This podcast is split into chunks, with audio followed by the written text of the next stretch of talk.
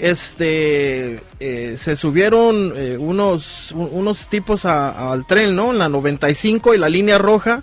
Aquí en Chicago se usa mucho el transporte público, especialmente el tren, porque pues de todas las partes de la ciudad te trae, te une aquí al centro de Chicago. Entonces, en la 95 y en la línea roja de este tren se subieron unos muchachos y pues obviamente andaban medio ebrios, ¿no? Le preguntaron a unos trabajadores de ahí de la CTA del tren que si sabían dónde estaba una, un cajero automático y pues eh, como andaba ebrio pues empezó a dar de palabras con este trabajador de ahí. El vato no sé de dónde agarró un martillo que quería pegarle al trabajador no. del CTA, lo aventó al piso, ¿no? Lo aventó al piso, lo empujó al piso y se dio a la fuga, ¿no? Se iba bajando las ¿Lo escaleras. agarró porque- a martillazos o lo, o- o lo no, aventó no, no, al piso? lo, lo iba a agarrar a martillazos, pero pues al último lo, lo- lo aventó al piso. Entonces, el trabajador de la set de, de Que le vio cara de clavo. Aguanta, aguánchese.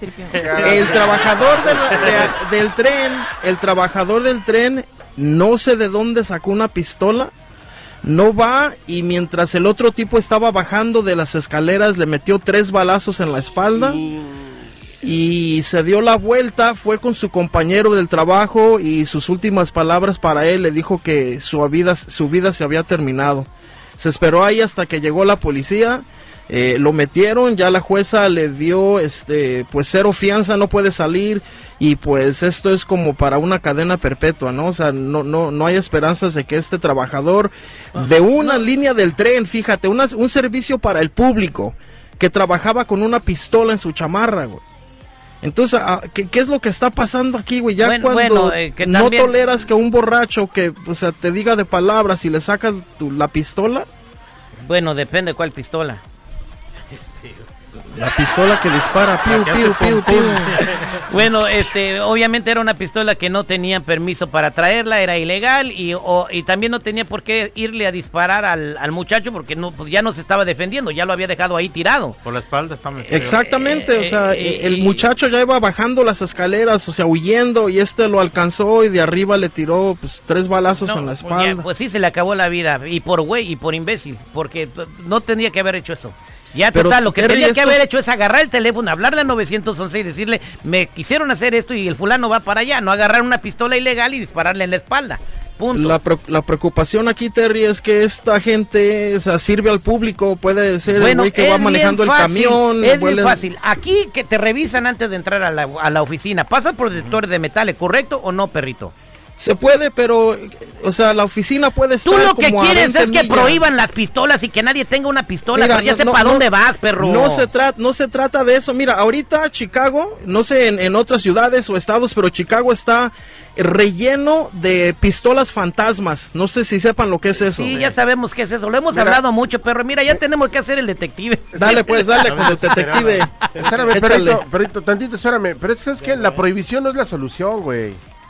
O sea, se tiene que, tiene que haber castigos ejemplares y que realmente pongan el ejemplo de Pues que este güey lo van a meter en cadena si perpetua. la- Qué bueno, güey. Y además que le pongan inyección letal y también No, que le tampoco. O sea, eso ya depende de un juez y un jurado que lo decida. No, o sea, güey. es va el punto. Prohibición no es Pero el problema de las pistolas, no solamente en Chicago, también en, en el- en Los Ángeles y en San Francisco, eh, y esas pistolas fantasmas que arman así como si fueran legos, pues Ajá. son indetectables.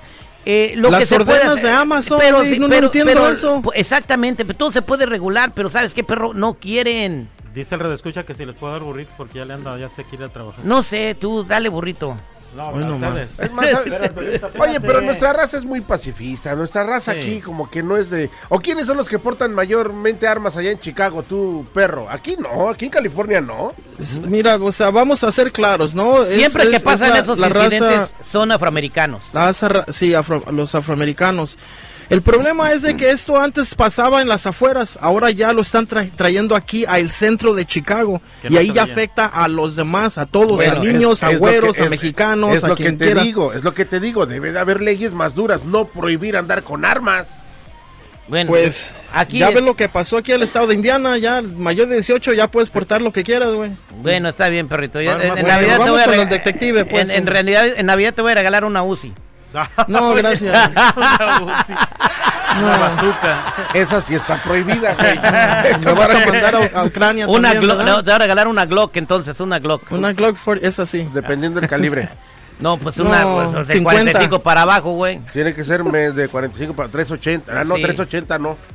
No, una no, Glock. porque puede utilizar balas expansivas y están prohibidísimas dentro del territorio de Estados Unidos. Pero tú puedes Uy. fabricar tu propia bala expansiva, así que, pero bueno, ya. Estamos preocupados de las balas. en Vámonos las a la línea telefónica. Buenos días, ¿con quién hablo?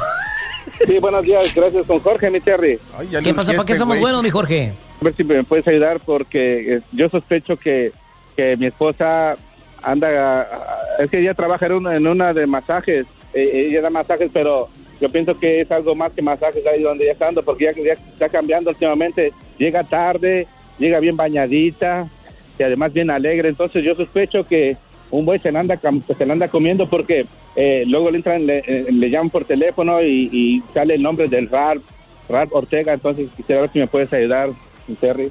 Ok, Ralph Ortega. Entonces, ¿Pero cuántas veces ha pasado eso de Ralph Ortega? No, le habla muy seguido, desde, desde que ella empezó a llegar bien ta- tarde y, bien bañadita, le habla muy seguido, le habla, eh, pues sí, ya, es muy seguido mi Terry, entonces ahí, yo se me hace eso, se me hace raro. Oye, brother, cuando, cuando vas a echarte unos taquitos y todo el rollo, regresas por el servicio al cliente, lo limpio, lo sabroso, delicioso, de que te dan ganas de seguir comiendo. Es lo mismo con lo que hace tu señora, güey. Y, y Terry, otra cosa, si quiere que ya se acabe el problema de que no le llame el Rafa Ortega, pues nomás que le diga, mija, ya no vengas bañada ni llegues tarde y ya no me va a llamar. No, pues. Regresamos con el detective. ¿Estará la esposa de Jorge teniendo algo que ver con su cliente en los masajes? Vamos a descubrirlo después del Terry Mix. llamar por teléfono y me acaban de acusar de algo que no es cierto. Eh, yo tengo que cerciorarme que todo está eh, en control, que todo está, ah, que estoy bien saludablemente y, y sabes qué, no, eh, esto es algo muy serio y, y tú eres el No, menos indicado para que estarme fingir, ya me di cuenta de todo. haciéndote Ah, te voy a- votar. El, el delicado, ¿ok? ¿Y Yo ¿De qué sirve estar que seas tan pero hermosa si todo estás podrida por, por, por fuera y por dentro? Así que te importa, fíjate hasta, hasta lo que tengo que llegar a hacer, porque tú eres tan insuficiente en, tus labores que tienes que cumplir como marido, que mira, hasta a esto me orilla.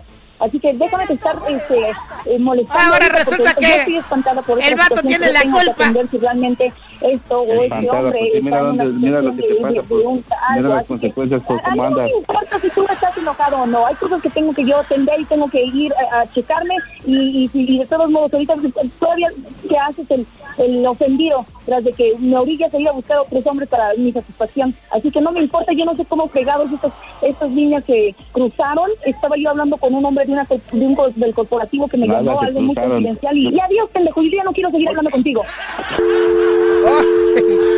Fíjate qué suave. Mi Terry. Fíjate qué No, suave. no, Qué bárbaro. ya. Este. ¿Qué piensas hacer? No, pues eh, la, la voy a mandar allá a China. Bueno, ya te mandó a ti, güey, primero, ¿eh? Así es de que te aguantas. Mejor luégale, imagínate tener una mujer hermosa y que te dé masaje gratis, güey. No, pero ¿de qué sirve que sea, eh, ¿de qué sirve que sea hermosa por, por fuera si por dentro está podrida? Pásame el número. Entonces sí vas a terminar la relación.